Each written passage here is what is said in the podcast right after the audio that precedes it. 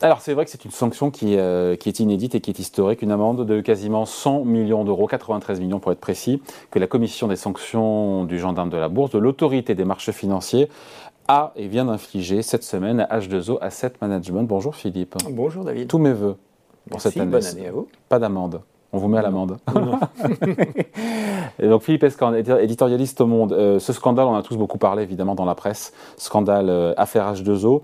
Euh, c'est ce gestionnaire d'actifs qui avait dû, alors on est en 2020, c'est ça, geler pendant plusieurs mois, plusieurs années même, sept de ses fonds. Fonds dans lesquels sont encore piégés mm. beaucoup, voire des milliers d'épargnants. La facture est salée, on peut dire déjà. Euh, pour H2O, qui, euh, il faut le rappeler là aussi, avant ce scandale était considéré comme un Mozart de la finance et comme une star de, euh, des marchés, avec le truculent Bruno Krast à sa tête. Voilà, oui, oui, c'était effectivement un, des gestionnaires d'actifs les, plus en vue, hein, installé à Londres.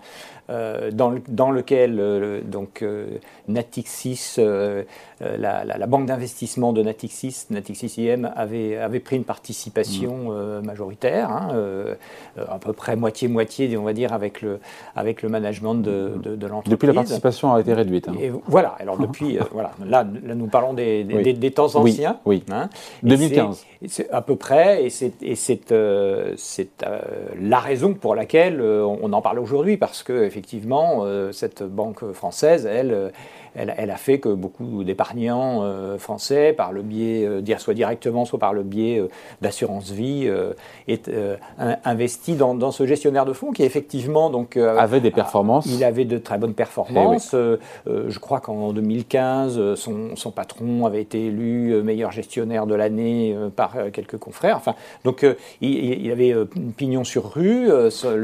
les, actifs sous gestion, ça atteignait quand même 30 milliards d'euros. Donc c'était c'était une, une, grosse entreprise. Et puis, euh, il y a eu cette histoire qui était passée plutôt sous les radars, et c'est notre confrère, le, Financial Times, qui, à la fin de 2019, a révélé le poteau rose euh, en disant, tiens, euh, il se trouve que cette, ce gestionnaire qui vend, il faut, comprendre que H2O, c'est donc le, symbole de l'eau, et, ça veut dire que ce sont des actifs liquides, c'est-à-dire que j'achète, je vends, et, donc les, actionnaires avaient plutôt, enfin les, rentrer, les investisseurs pouvaient rentrer et sortir facilement.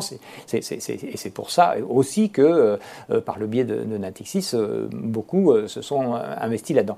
Comment cette belle machine H2O s'est enrayée? Alors, eh ben, c'est ce qu'a. Si on, si on repart de cette révélation du, du, Financial Times, qui a mis le feu aux poudres en quelque sorte, c'est qu'ils expliquent que, en fait, une partie non négligeable de, des fonds de des actifs, des actifs, qui sont dans les portefeuilles, est investie dans une société éminemment sulfureuse, montée par un, euh, un jeune prodige allemand encore plus sulfureux euh, et qui, lui-même a un passif euh, de création d'entreprise mais aussi de faillite d'entreprise euh, assez, assez, conséquent. et donc il s'appelle Lars Windhorst et il a commencé comme adolescent dans les années 90 à créer ses premières boîtes au moment où c'était un peu la, la, folie sur le, le, micro, les micro-ordinateurs, les PC, les jeux vidéo, etc. Donc dans, cette, dans cet univers-là, euh, euh, il a fait une première faillite en, 2003 en laissant quelques ardoises euh, pas très très nettes. Et puis, il a recréé des entreprises. Il a refait faillite en, 2009. Il a restructuré une entreprise qui est devenue une entreprise plutôt financière. Et c'est celle-là qui s'appelait Sapida à l'époque, qui, qui, ensuite s'est appelée Ténor. Et, c'est dans cette entreprise-là que H2O a pris des participations. Qu'est-ce qui est répréhensible C'est d'avoir d'avoir investi dans des actifs illiquides alors que la promesse du fonds c'est d'être liquide et en plus d'avoir investi dans des manifestement une entreprise bah, dont l'actionnaire, dont le patron était assez sulfureux. Oui, c'est vrai. Alors il faut revenir quand même à l'époque, euh, donc euh, les années, euh, la fin des années, enfin de 2015, 2016, 2017. tout se passe bien. Tout, tout, se passe bien et l'argent est abondant. Hein. C'était l'époque de l'argent gratuit, comme on disait. Hein. les banques centrales déversaient à fond, donc il y avait énormément d'argent.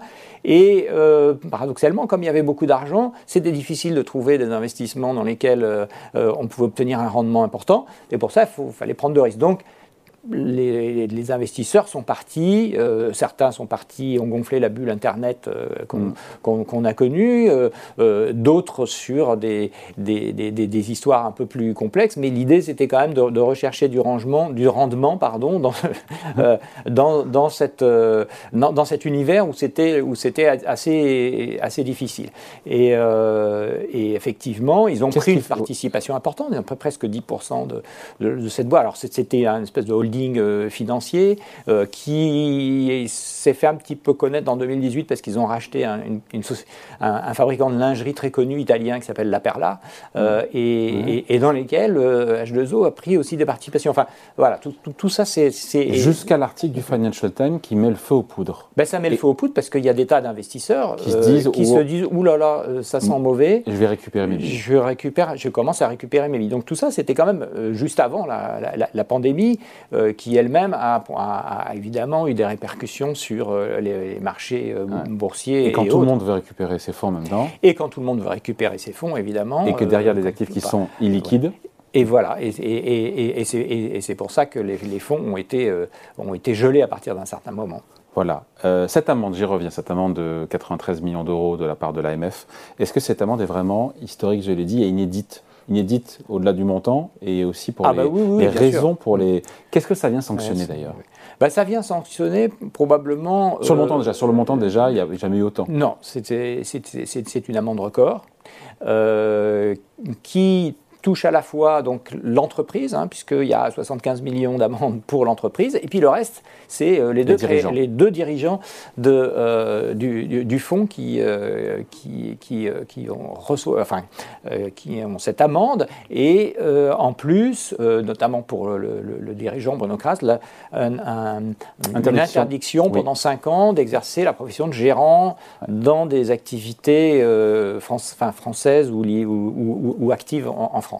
Euh, donc euh, c'est assez important. Ils ont, euh, ils, ont publié un, donc un avis extrêmement circonstancié expliquant pourquoi l'AMF, pardon, en expliquant pourquoi la procédure, enfin le, cette, cette, pratique n'était pas conforme à violation des règles de protection de l'intérêt des investisseurs. C'est ça que l'amende vient sanctionner. Tout à fait, et, et plus précisément le fait qu'il euh, y avait euh, les investisseurs euh, avaient investi sur la foi de la promesse à la fois de, liquidité des fonds et puis et puis d'un sérieux d'un certain sérieux dans l'investissement, c'est-à-dire avec des, des, audits qui ont été faits sur la solidité des entreprises dans lesquelles on investit, ce qui est un petit peu quand même la moindre des choses. Et Apparemment, ça n'a pas été le cas, et c'est ça qui est, c'est ça qui est, qui est, grave, puisque c'est une façon de tromper euh, l'épargnant, et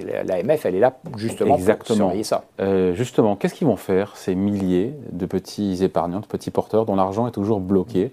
Ils vont demander, on imagine maintenant, fois peut-être suite à cette amende, une euh, réparation en justice? Bien sûr, alors ils vont demander une réparation et ils vont, c'est pour ça que pour eux c'était très important d'avoir cet avis de l'AMF, parce qu'il est tellement circonstancié qu'après, devant les tribunaux, c'est beaucoup plus facile. On a déjà le mode d'emploi un petit peu en disant, ben voilà, nous on a été trompés, on demande, euh, on, demande réparation.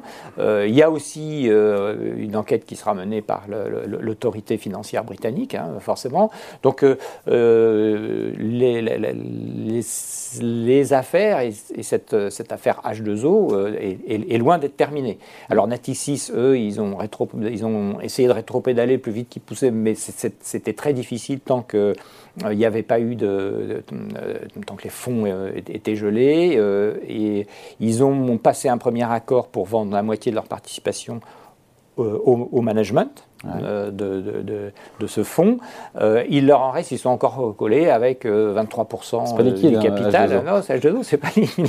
Finalement, l'eau, c'est pas très liquide. L'eau, c'est pas toujours très liquide. Hein. C'est ça le problème. Bon, quel est l'enseignement pour finir On conclut en disant quoi? Que c'est une amende record, que c'est peut-être un signe des temps aussi.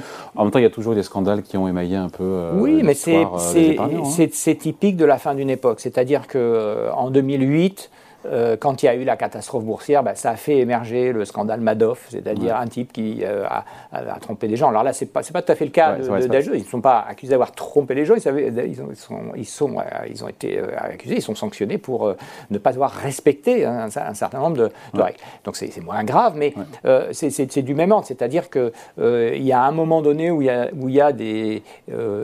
quand la bulle grossit, on fait des paris un peu insensés. On, on, on, perd un peu, c'est l'ubris, hein, c'est-à-dire qu'on perd euh, totalement euh, le, sens de la mesure, on prend des risques de plus en plus élevés. Hein, euh, c'est Gordon Gecko de, de, Wall Street aussi, le bûcher des vanités Tom Wolfe. à chaque à chaque euh, bulle, puis à, chaque crise. Hein, c'est la, crise, c'est comme disait l'autre, c'est quand, la, mer se retire et tout d'un coup on voit ces types-là qui émergent parce qu'ils sont en difficulté. Ils avaient pris trop de risques, ils sont pris la, main dans la, dans la nasse euh, et, et, alors certains avec des, des irrégularités euh, plus grandes que d'autres. L'histoire de FTX, ah bah la, fameuse Sam Bankman-Fried, voilà, le, fondateur de, cette société de, de, crypto-monnaie.